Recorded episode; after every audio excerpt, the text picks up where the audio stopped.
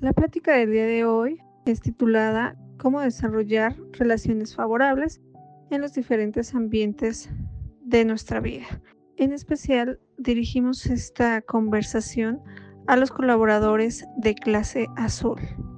Bueno, pues el día de hoy vamos a platicar sobre relaciones favorables en compañía de Fátima Rueda y su servidora Dulce Belén Velasco, pues vamos a estar compartiendo con ustedes un poco de información sobre cómo desarrollar esas relaciones favorables y con el objetivo de que eh, todos los que nos escuchen puedan em, llevarlo a práctica en su, en su día a día y que puedan eh, tener una mejor convivencia en todas sus esferas, familiar, este, laboral, de pareja también, Y bueno, Fátima, pues eh, iniciamos con el tema.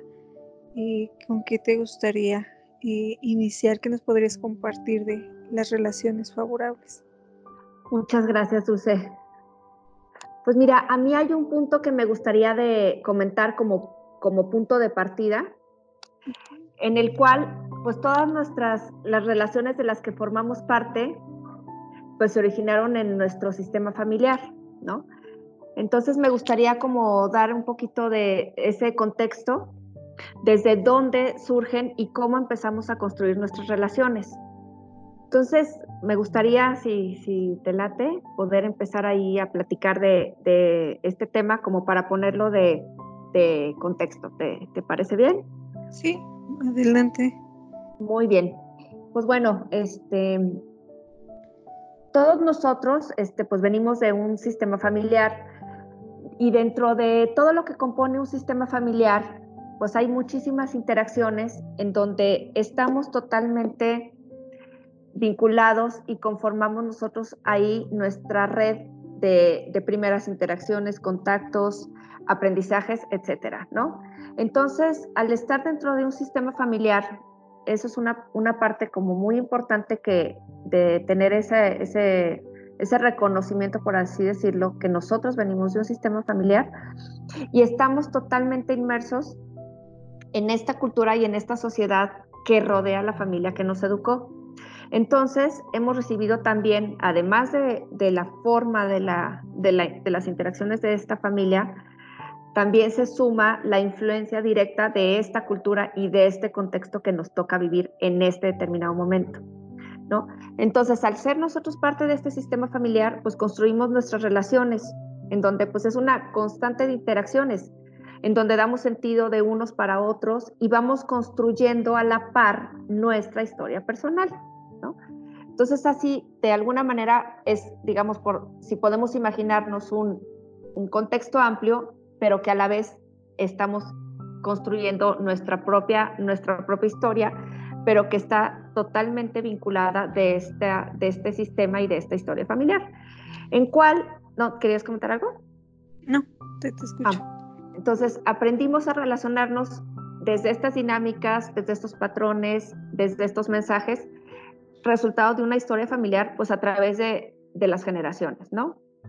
Entonces, hasta ahí como un punto de partida, este, me gustaría como dejar este, este, este contexto y entender pues que hay, un, hay varios tipos de relaciones en este sistema familiar en donde tiene que ver pues las jerarquías, los lugares, este, en donde, en donde llegamos y de los cuales venimos a formar parte, ¿no? Y es un constante de, de interacciones.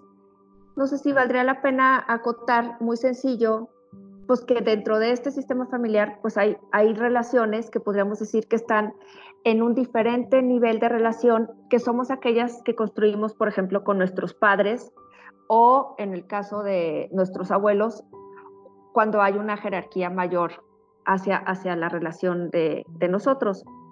Y que también tenemos relaciones que están a la par de nosotros, que, que vienen siendo las relaciones, por ejemplo, con nuestros hermanos, un poquito más amplio con nuestros primos y que esto va a conformar después otro tipo de relaciones más a futuro que van a ser las relaciones de pareja, que van a estar en nuestro mismo nivel de relación, que son las, las amistades, este, y luego en un futuro las parejas, porque se, se manejan diferente, ¿no? Eh, no es lo mismo tener una relación con nuestros padres o también hacia nuestros hijos. Es distinto cuando tenemos una relación de, pareja o, o, hermanos, que nosotros nos jerárquicamente nos construimos y nos conformamos en un nivel de relación, si lo podríamos así hasta visualizar, en base a una, hasta una jerarquía en donde hay este, formas de interactuar en, estas, en, estas, en este tipo de relaciones. No sé, Dulce, si quieres comentar algo respecto a ello o vamos este, desarrollando un poquito más adelante el...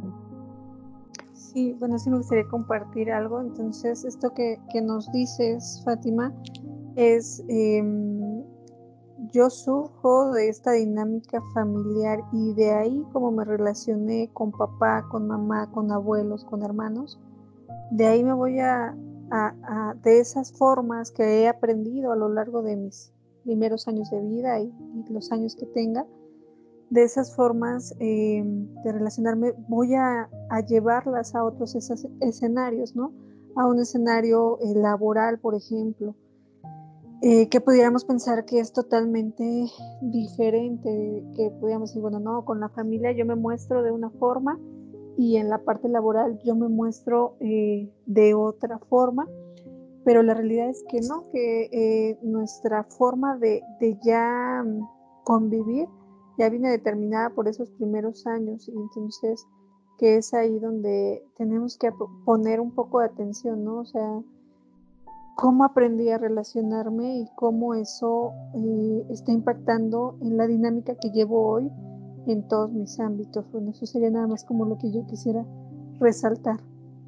Sí, definitivamente suma muy, muy bien a, esta como introducción en el sentido de, en esas relaciones de, con, el, con los padres, ¿no? Con mis relaciones de autoridad, que yo me empecé a vincular y a relacionar en un futuro o en una en una vida, digamos, más adulta, que yo ya estoy en un contexto laboral, pues va a determinar cómo me voy a empezar a relacionar con mis figuras de autoridad, que pueden ser mis jefes, mis líderes, este, patrones, etcétera, ¿no? Y en el caso, por ejemplo, de los hermanos, es esta práctica que tuve previa de cómo relacionarme con mis iguales, que luego cuando esté en un contexto laboral va a ser cómo me relaciono con mis compañeros de trabajo. Entonces, justo es, es, esta parte que nos puede ayudar mucho, como tú bien dices, Dulce, a, darnos cuenta y a precisar que estos aprendizajes en, nuestra, en los primeros años de vida y en, nuestro, en nuestra niñez, pues van a estar como determinados y, y en un tiempo determinado vamos a aplicarlos o todas esas maneras las vamos a llevar a cabo. Aquí pues es muy importante tener en cuenta que parte de, de esas interacciones y de esos aprendizajes, pues en una medida los vamos a poner de una manera inconsciente, ¿no? Este, no todo lo, vamos a tener en el, en el, plano consciente. La buena noticia de esto es, en la medida que yo me observo y me doy cuenta de estas situaciones, ahí es el, el punto de partida para, para un cambio y una transformación, porque finalmente si en mi casa, ¿no? Estuve, el, la, digamos, la dinámica relacional y la dinámica de interacción fue este, desde un respeto, desde un reconocimiento, desde un diálogo, pues muy probablemente eso me va a facilitar el que yo con mis, con mis compañeros o con mis figuras de autoridad, pues pueda tener como esas aperturas al diálogo y a la dinámica, y, al, sí, a la apertura, al, al, dialogar, al respetar, al saber escuchar, ¿soy? pero en cambio, si pudo haber otro, otro tipo de movimientos distintos, como no, ser, no haber sido escuchado, no haber sido tan respetado, a lo mejor decir aquí, aquí en esta casa, como soy tu papá o soy tu mamá, eh, así es y te callas, este, tú, tú aquí dices lo que, lo, tú vas a hacer lo que yo digo, porque pues tú eres un niño, o aquí no, ¿sí me explico? Entonces muy probablemente voy a llegar, si puedo llegar hasta una posición de jefe, probablemente puedo repetir ese tipo de dinámicas, o sea, quizá yo no escuche a mis colaboradores, yo nada más llego, impongo mi voluntad y a lo mejor nada más va a haber como la, la, sensación en que, que, la gente no se adapta conmigo o que yo no tengo colaboradores que se faciliten. Entonces, no, resulta ser que a lo mejor yo traigo esos, esas formas, esos aprendizajes en mi manera de relacionarme y ahora ya los estoy poniendo en un contexto organizacional. pero su fundamento y su base, pues vino de todos esos años de aprendizaje en donde yo aprendí a interactuarme. En ese momento no tenía yo como el voz y el voto para decir, oigan, yo quiero ser escuchado, a mí me gustaría que me tomaran en cuenta. Simplemente por esa, esa forma en que yo tenía que aceptarlo, pues lo acepté. Y algo que comentas y muy atinado es la parte de observar, ¿no? Eh, dices, tengo que observar estos patrones y tengo que observarme. Y eso es algo que generalmente no hacemos, o sea, solamente nos vamos enfrentando a la vida, a la vida diaria y este, me quejo, ¿no? Posiblemente me quejo de la, de la dinámica que estoy llevando, no me es agradable, no me gusta, eh, me siento incómodo, pero no, no estoy haciendo algo más. Y todo surge desde esta parte de, bueno, voy a observarme, voy a, visualizarme qué estoy haciendo yo, ¿no? Porque algo que creo que también es fundamental en esto de relaciones favorables es que una relación eh, va a depender siempre de, de dos personas, pero siempre va a haber un punto de partida que es el personal, ¿no? Entonces, ¿qué estoy haciendo yo en mis relaciones diarias? Y ese sería pues una, un punto o una observación que yo daría. Y otra cosa que me gustaría compartir y, en esta parte es que somos seres sociales y que al ser seres sociales vamos a estar siempre en una constante, en una dinámica de interaccionar con otro. No visualizo yo un escenario donde un solo individuo pueda sobrevivir solo, ¿no? Entonces es algo que también tendría que quedar muy claro. En una dinámica familiar, pues requiero de los demás y en este requerir de los demás, pues es eh, fomentar una, una convivencia que, que, que, me resulte placentera. En una dinámica laboral es lo mismo, este, voy a convivir con más personas y de mi punto de partida personal tengo que hacer que eh, eso que suceda ahí me resulte favorable, ¿no? Y a veces a, lo que voy es que somos seres sociales que vamos a necesitar de otra persona o de otras personas para funcionar en cualquier ambiente que estemos, ¿no? Entonces es algo también que quería comentar en esta introducción. Em, y bueno, pues ahora sí, eh, continuamos. Con, me gustaría comentar algo, me gustaría comentar algo que justo que con lo que estás ahorita diciendo, que somos seres sociales y que vamos a estar en, en constante interacción con, esta, con, con, estos, digamos, dos esferas de lo familiar que se, luego se va a ampliar a lo, a lo laboral. Y creo yo que ahorita que te escuchaba, Dulce, me, me surgió como una idea que para nosotros, al estar observándonos y viéndonos como que en este primer punto de partida que, que somos nosotros, o sea, cada uno de nosotros para tener la capacidad de ver qué hacemos, cómo lo hacemos, y después hacia dónde vamos, qué queremos. Como hacer como esa, esa parte de decir, bueno, es que la esfera laboral en, donde estamos ahorita y social, pues es como la gran oportunidad de ponerle como este, esta, este, esta responsabilidad y más que responsabilidad, este deseo personal de cómo quiero yo ahora que sean las relaciones, ¿no? Porque quizá yo no decidí o no fui totalmente consciente de, de lo que, del del contexto familiar que llegué, las relaciones que se han venido tejiendo durante muchas generaciones y están dando el resultado que están dando. Pero ahorita, como la, el, digamos, el nido fue ahí y lo, y lo vamos a, a llevar a otros contextos, el contexto laboral yo lo veo como la oportunidad en donde si yo me observo, en donde si yo veo cómo estoy interactuando, puedo hacer una diferencia y ahí sí tengo como esa libertad de, hacer algo diferente, de crear un cambio constructivo o de simplemente desarrollar estos buenos aprendizajes que tuve o empezar a diferenciar. ¿Por qué? Porque la diferencia entre el sistema o entre el contexto laboral y familiar es que el vínculo, por un lado, en el familiar no se rompe.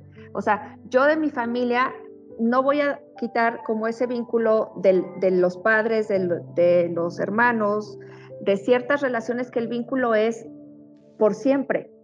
La diferencia del contexto laboral es que es el vínculo, el vínculo sí se termina. O sea, yo con la, en una relación con un, con un jefe directo, con un líder, puedo tener excelente relación o muy mala relación. pero tarde que temprano ese vínculo se rompe, se equilibra la situación, es lo que yo daba para la empresa y lo que la empresa daba para mí, y si esa, y, si se decide que esa relación laboral ya, ya, no, ya no continúa, pues punto final, ahí se queda la relación y la experiencia, a diferencia de la familia, ¿no? Entonces, esta oportunidad de seres humanos que tenemos de decir, bueno, pues así, fue, yo, esto es lo que tengo, esto es parte de mi historia, esto es parte de mis vivencias, pero ahora ponerlas al contexto laboral es como el aprendizaje y las oportunidades de decir, bueno, quizá en un trabajo yo inconscientemente no me di como ese espacio y esa parte de reflexión, análisis personal, y pues finalmente es como una ola, ¿no? Así me llegó y yo vine a poner todo, no puse como ningún, ningún filtro y empecé a tener relaciones con esos patrones. Pero ahora puedo tener la oportunidad de cambiar a otro contexto laboral con esa conciencia y decir, ah, caray, ¿dónde, como tú decías, Dulce, dónde está mi punto de partida personal? En donde ya voy a decir, bueno, me doy cuenta que esto y esto de mi parte no funcionó. De mi parte, pues sí, a lo mejor yo tuve un buen líder y yo me perdí como esa oportunidad porque yo traía como esa parte de de quererlo todo, hacer todo a mi manera, etcétera, etcétera, ¿no? Como que de estas partes aún ciegas de nosotros mismos, ¿no? Entonces quizá ya ahora sí ya amplié un poquito además el contexto de, lo laboral y lo familiar y ya podemos ir a lo que tú, a lo que tú mencionabas, Dulce. Bueno, pues eh, era necesario ampliarse, creo, para que pueda quedar claro. Y bueno, el, el tiempo se nos va súper rápido y nos, nos quedan unos 10 minutos. Así que me gustaría que habláramos de, esta dinámica que es básica en una relación, eh, eh, digo, en cualquier relación familiar, nuevamente, laboral o de pareja o de amistad, y que es el pedir, el ofrecer, el dar, el escuchar y el reconocer. Eh, yo creo que somos seres muy complejos pero a la vez de que somos seres muy complejos, también podríamos ser seres muy simples. ¿En qué me refiero? ¿O a qué me refiero con eso? Bueno, pues que podemos, em, si tuviéramos como esta educación, no sé, desde, desde primaria, desde pequeños, donde nos dijeran, este, mira, para que tú puedas convivir favorablemente se requieren estos tres puntos, este, pues evitaríamos lo que hoy tenemos bastantes conflictos eh, este, pues familiares, laborales y de pareja, ¿no? Pero creo que todo radica en estos cinco conceptos. Eh, podríamos empezar eh, hablando del pedir, ¿qué te parece? Sí, de acuerdo. ¿Quieres iniciar? Sí, si quieres. Del pedir, eh, aquí tenemos que cuidar la forma en cómo pedimos, ¿no? El, el pedir es, este, se dice mucho esta expresión, ¿no? Es que como tú pides, se te dan las cosas. Yo no puedo imaginar, o sea, llegar y exigir algo. Pues, obviamente la otra persona va a, conflictuarse, a molestarse. Entonces tengo que poner atención cómo pido las cosas.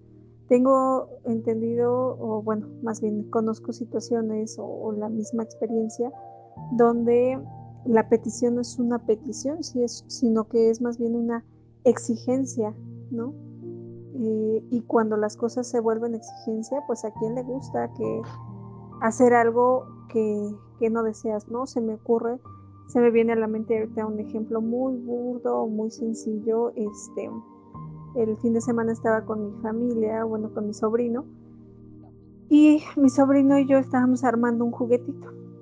Y él estaba feliz armando su juguete, y de repente alguien llega y y lo saca, o sea, una persona adulta lo agarra, lo quita ese contexto de que él estaba muy agradable y le dice, ven, tienes que ir a sacarte una foto. Y el niño con todo el derecho se enojó. Y se enojó porque es que yo estoy armando esto, ¿no? Y entonces ahí se me viene un ejemplo de exigir. Y cuando exijo, interrumpo la necesidad del otro. Y a veces pensamos que el único que necesita soy yo, que el único que necesita es uno mismo. y así como puedo imaginar el llanto y la cara de mi sobrino de, haber estado enojado en ese momento con todo el derecho y con toda la razón porque se le interrumpió en algo que para él era muy básico, creo que sí sucede en nuestras interacciones este, constantes, ¿no? Donde en lugar de, pedir, exijo y al exigir eh, rebaso o la necesidad o no sé si es rebasar, no, no es la palabra, es em, como que violo la privacidad de la otra persona y, me impongo. Entonces, para los que nos están escuchando, pues la idea es ponte atención, cómo pides las cosas, desde qué partida lo, lo pides, ¿no? No sé si tú quisieras agregar algo más, Fati. Sí, me, me, gustó muchísimo el ejemplo y de verdad me imaginé la carita de tu sobrino y yo creo que a, lo mejor un elemento muy básico que lo hemos escuchado y que sabemos que es parte de la vida, pero si se nos va, este como para mí pudiera ser hasta regla de oro, el respeto. Porque sea niño, sea adulto, sea lo que sea, el, el respeto hacia el espacio del niño, que era un momento de su gusto, que estaba conviviendo, y llegó, y llegó alguien, se lo lleva, pues por más por donde le busquemos, pues hubo una falta de respeto al tiempo, a la persona del niño en ese momento, ¿no? Entonces, y ahí ya fue como todo lo demás, pues ya finalmente puede resultar, pues muy, pues ya no puede ser tan productivo, ¿no? Entonces yo creo que, ¿no? Porque en la, en la medida que nosotros pedimos, si nosotros somos conscientes que lo pedimos con respeto, la otra persona lo va a escuchar con el, con el respeto, ¿no? porque digamos que el, reconocer ya una, que nosotros hacemos una petición es una manera hasta de reconocer que yo tengo una necesidad, que estoy acercándome al otro y ya, como tú decías muy al inicio, la forma va a ser como muy importante para que suene a petición a que suene una exigencia, porque ahí hay una gran diferencia, ¿no? Porque cuando pedimos, este, es como esa necesidad de que necesitamos ser escuchados, ayudados o entendidos, o atendidos, perdón, atendidos.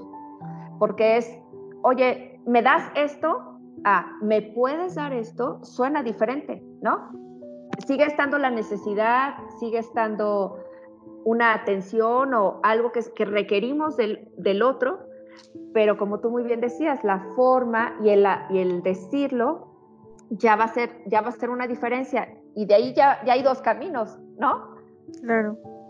Y eh, ahorita mencionas algo importante que quisiera resaltar, que es que todos tenemos el derecho de pedir ayuda eh, en este pedir, ¿no? Eh, y nuestra sociedad, la sociedad mexicana generalmente lo que hace es, este, o, o, con lo que me he topado mucho es esta parte de yo puedo solo, es que tú tienes que poder solo, es que tú tienes que poder solo, o tú lo tienes que hacer, y no pidas ayuda porque te vas a ver débil.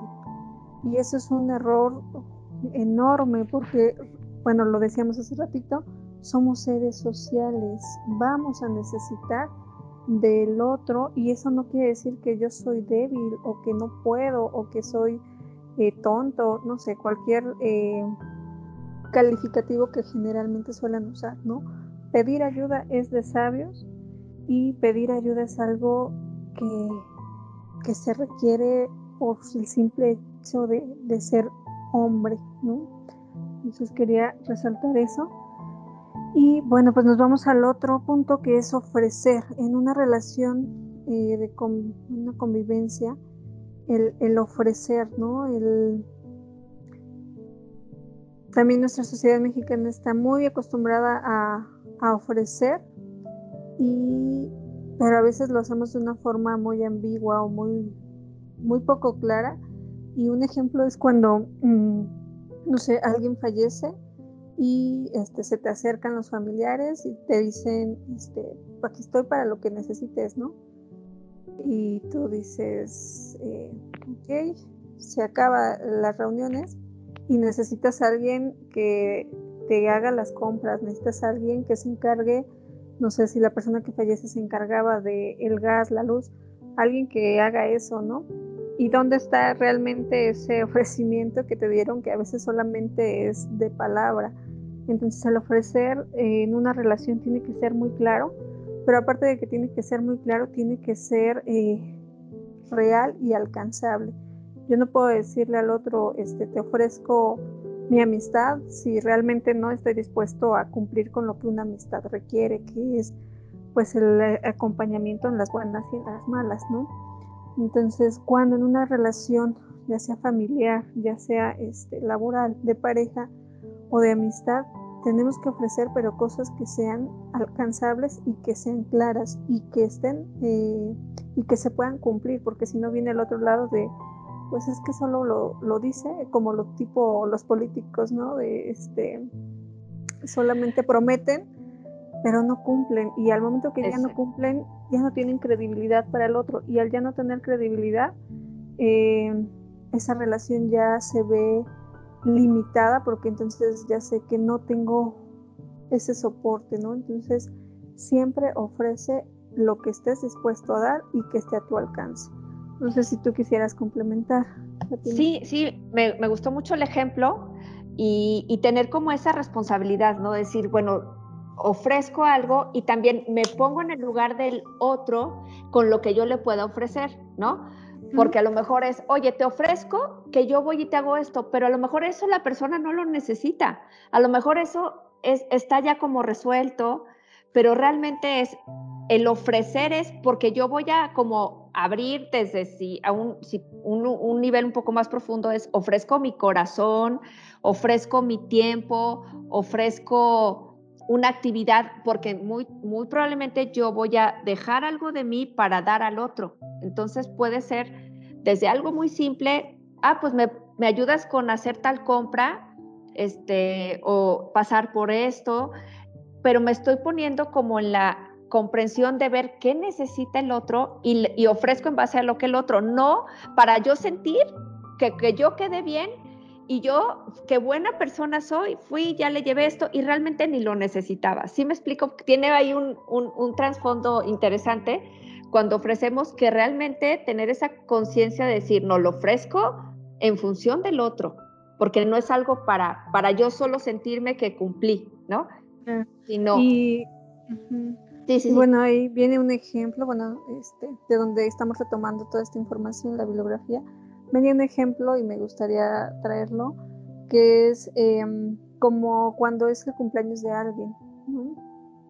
Y a mí me ha pasado, y es algo que no me agrada mucho, pero me pasa que me regalan algo que, que pues tal vez no necesito o que no, que no es parte de, algo de mi personalidad. Ajá. Y eh, decía el libro que estamos retomando, que son relaciones poderosas, comentaba, ¿no? Cuando tú vas a dar un regalo, em, fíjate en las necesidades del otro, que es lo que tú estabas diciendo. Y no te fijes en tus necesidades o en tus carencias. Fíjate en la necesidad que tiene el otro, qué le gusta al otro y haz un regalo. Ofrece ese regalo respondiendo a esa necesidad. Y como tú bien lo comentabas, Fati, eh, dicen, este, a veces doy algo que la otra persona no necesita, pero porque no la estoy viendo, porque no la estoy escuchando, porque no la estoy, no estoy teniendo esa relación consciente con ella. Entonces el ofrecer es también responder a la necesidad del otro y no a la, no tanto a, lo que yo, a lo que yo necesito o lo que me puede enaltecer, Exacto, sí, sí, sí, eso es un, un buen punto muy importante de, de trabajo personal, ¿no? el, medir, el medirnos a nosotros mismos con nuestro ego, con, esa, con esas formas de decir, pues yo ya le di el regalo y luego, luego a veces hasta ofendidos nos sentimos porque no le gustó o porque, porque vimos su expresión que no fue de su agrado. No, bueno, lo primerito fue, realmente yo le quise dar algo para él, lo quise de verdad, buscar como que él se sintiera como, o ella se sintiera como de verdad atendido, escuchado, que atendí su necesidad, ¿no? Creo que es un muy buen ejercicio que podemos tener como muy, muy a la vista, pues como en el caso de, tu sobrino, pues ¿quién tenía la necesidad de ir a tomarse la foto? Pues sabrá Dios, ¿no? la mamá, el tío, la abuelita, sabrá Dios. Y luego, este, lo peor, ¿sabes qué fue? Pues así lo llevan el niño va enojado y haciendo el berrinche y como iba berrinche pues ya no se tomó la foto, lo regresan y lo dejan ahí tirado solo, ¿no? Y lo interrumpieron totalmente en algo que, no, no, era, ¿no? Entonces pues hay que cuidar mucho eh, mi necesidad y la necesidad del otro y que va al otro punto que es acordar. Acordar. Eh, y me viene a la mente un ejemplo de este recientemente alguien me compartía es que este pues yo le dije a mi esposo que hiciera una salsa y que este preparara no sé qué para que cuando yo llegara pues ya estuviera la comida y mi pregunta fue realmente tu esposo te se comunicó contigo porque lo que ella me comentaba es que este, cuando llegué no había comida y yo moría de hambre, ¿no? pero no hubo un acuerdo porque el esposo no quería comer eso. y entonces fue un conflicto que terminó realmente desagradable. Y el, el, acordar es, es esta parte de pedir, ofrecer, y implica el escuchar al otro, ¿no? Que es qué necesita. O sea, tal vez a ti se te antojó pollo y a mí se me antojó este arroz. No sé, por poner un ejemplo. ¿Cómo podemos fusionar esos dos, no? o en la parte laboral igual, ah, tal vez a ti este, se te antojó oír, este, no sé, se me ocurre irte más temprano al comedor y a mí se me era más importante terminar una actividad y ya no comimos juntos, pero no hubo un acuerdo, no hubo como una escucha y entonces ya de ahí se genera un, un problema. Entonces el acordar es otra base necesaria en la dinámica y no dar por hecho, porque muchas veces eh, utilizamos el pensamiento eh, mágico, que les digo yo, como si el otro pudiera leer mi mente y saber lo que yo necesito, este, y pensamos que lo va a adivinar, ¿no? Entonces, no, el acordar es, me expreso, me comunico, escucho y se llega a un acuerdo al que, que pueda ser apto para las dos personas, ¿no? Sí, yo creo que es como el, buen resultado, yo creo que ahí, ahí es como nuestro, digamos, nuestra, nuestro examen que sacamos nueve, ocho, nueve o diez, que si pudimos hacer como los dos pasos anteriores, el acuerdo, pues podríamos decir, esto es lo que cada uno expresó abiertamente, ¿no? Yo quiero, quiero que tú cocines. Ah, no, pero yo no quiero cocinar. Ah, no, pero ¿cómo le vamos a hacer? O sea, cada uno tiene que hacerse responsable de su necesidad, de lo que expresa, de lo que ofrece, es como también yo, yo pido esta parte y ofrezco esta parte, o sea, es un, es un equilibrio constante, porque si no, nos iríamos a que es una imposición, a que es una aceptación, no en, en, un buen sentido de, pues yo lo acepto o no, pues no es que lo aceptes, es que pues no te quedó de otra, ¿sí me explico? Entonces, en la medida que este, este, esta dinámica de, lo que yo ofrezco y de lo que yo pido fue clara, fue explícita, podemos llegar como a, ese acuerdo, porque lo que sigue pues va a ser un compromiso, ¿no? Y finalmente el resultado va a ser, pues se logró, quedaste, esto está bien para ti, esto está bien para ti, sí, bueno, vamos a hacer esto, y el resultado fue, pues que se cumplió, y que las, y las dos personas quedaron satisfechas. Que eso es lo que buscaríamos en una dinámica, en una relación, que ambas personas queden satisfechas y que se habla del ganar-ganar, de, este, de esta postura que los dos podemos tener en la relación, los dos ganamos y ninguno de los dos sale perjudicado. Eso es lo que se debería de buscar siempre en una convivencia.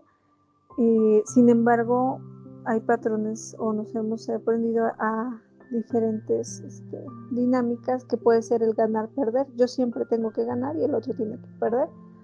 O yo siempre tengo que perder y el otro tiene que ganar, ¿no? Y ahí es donde decíamos hace ratito que tengo que observarme, tengo que observarme cómo he aprendido a, a interactuar. Y bueno, en toda esta parte del pedir, del ofrecer y del este, acordar está el escuchar y el reconocer, que creo que sí ya lo comentamos, ¿no? Sí, sí, yo creo que es como el, completar, ¿no? Sería el cuadro perfecto, ¿no? Porque en la medida que yo, si yo estoy necesito algo, ¿no? Expreso mi necesidad y escucho también la, la otra, o sea, es que me, me dejo un poquito de lo que yo quiero, me hago responsable de expresarla en su momento para poder tener la capacidad de escucha, porque a lo mejor el otro está hablando y yo nada más estoy pensando qué le voy a responder y ya no, ya no escuché, ¿no? Entonces es hacerme responsable de lo que me toque en su momento, ¿no? De externar claro, como tú decías, ¿no? Si voy a ofrecer algo claro, lo más concreto posible, lo externo, y es mi tiempo como de expresarlo. Y luego va a llegar el tiempo del otro para escuchar realmente lo que el otro quiera decir, lo que el otro necesite para poder llegar al acuerdo. Y finalmente, pues yo creo que es esta parte del reconocer, ¿no?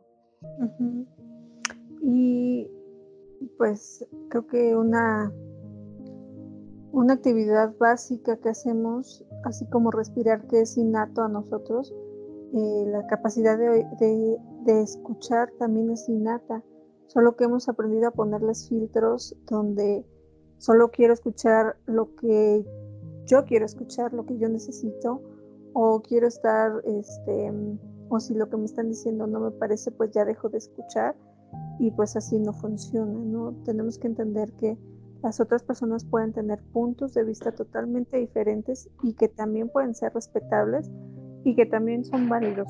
Entonces, el escuchar es algo que se nos da, pero que hemos aprendido a ponerle y en ese filtro pues tendríamos que aprender a, mm, mm, a, quitarlo para que realmente esa convivencia con el otro pues tenga fluidez y no se esté limitando.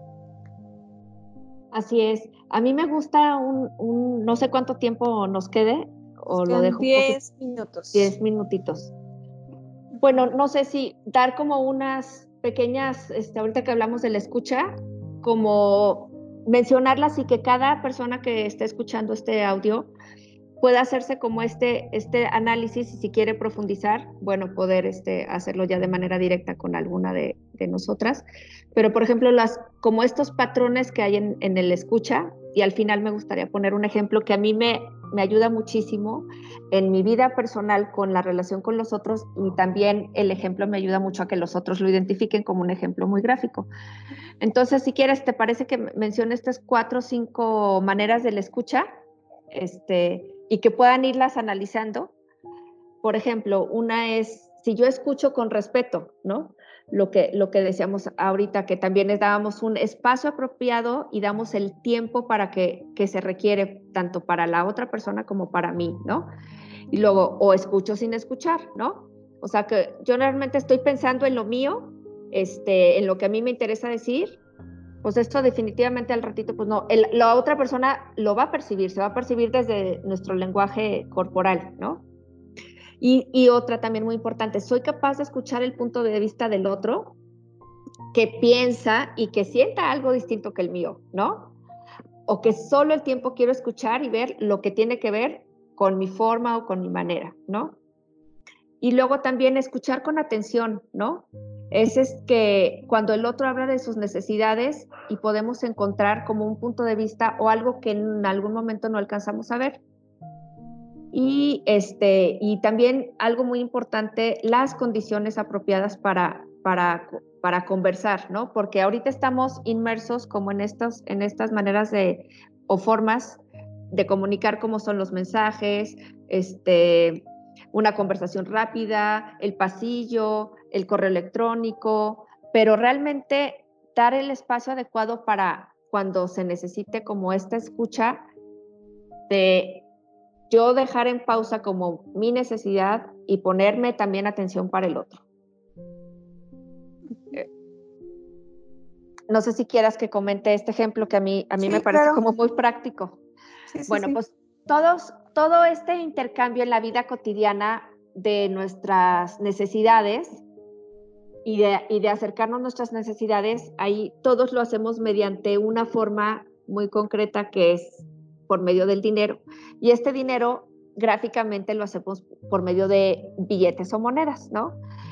Aquí me gusta mucho este ejemplo de si yo tengo un, mi billete, por decir, si yo tengo mi billete de 200, en ese 200 son mis necesidades y todo lo que yo necesito del otro o es importante para mí. Y la otra persona cuando me lo expone o cuando lo hace, es, e, es esa parte de su valor y su valor y su billete vale exactamente lo mismo que el mío. Pero en ocasiones yo veo que yo, el mío vale 200, pero al, al, de la otra persona le doy un valor de 20. Y el, y el mismo valor es igual de un lado como para el otro que yo no esté de acuerdo con, con, lo que a lo mejor piensa o cómo lo ve desde ese momento, eso no quiere decir que su billete vale menos, tiene el mismo valor que el mío. Lo único es que tenemos que aprender a negociar, a escuchar y sobre todo a acordar lo que, ya lo que habíamos visto. Pero si de entrada nosotros al otro le damos como ese mismo valor y no solo le damos, simplemente lo reconocemos como tal porque no somos nosotros pues nadie para darle el valor al otro, ¿me explico? Sino como obtener ese punto de partida en esta misma, en este mismo valor. Entonces, no vale más mi billete que el tuyo, valen exactamente lo mismo. Solo que la forma, el respeto es lo que mencionábamos muy al principio, ¿no? Si yo reconozco en el otro que también es el mismo valor, pues me va a facilitar un poquito la escucha, la atención y decir, ah, caray. Entonces, creo que desde ahí el punto de partida está en una relación del mismo valor, ¿no? Y creo que nos ayudaría un poquito a, a, reconocer y a darle ese, ese espacio y, y, esa importancia, al igual que mis necesidades, pues también le doy el, el mismo valor a sus necesidades y a, a, lo que él necesita. Entonces eso a lo mejor me permite abrirme, ser más abierto a la escucha, al diálogo y a las propuestas. ¿Cómo lo, cómo lo ves? No, pues muy, muy buen ejemplo, muy claro.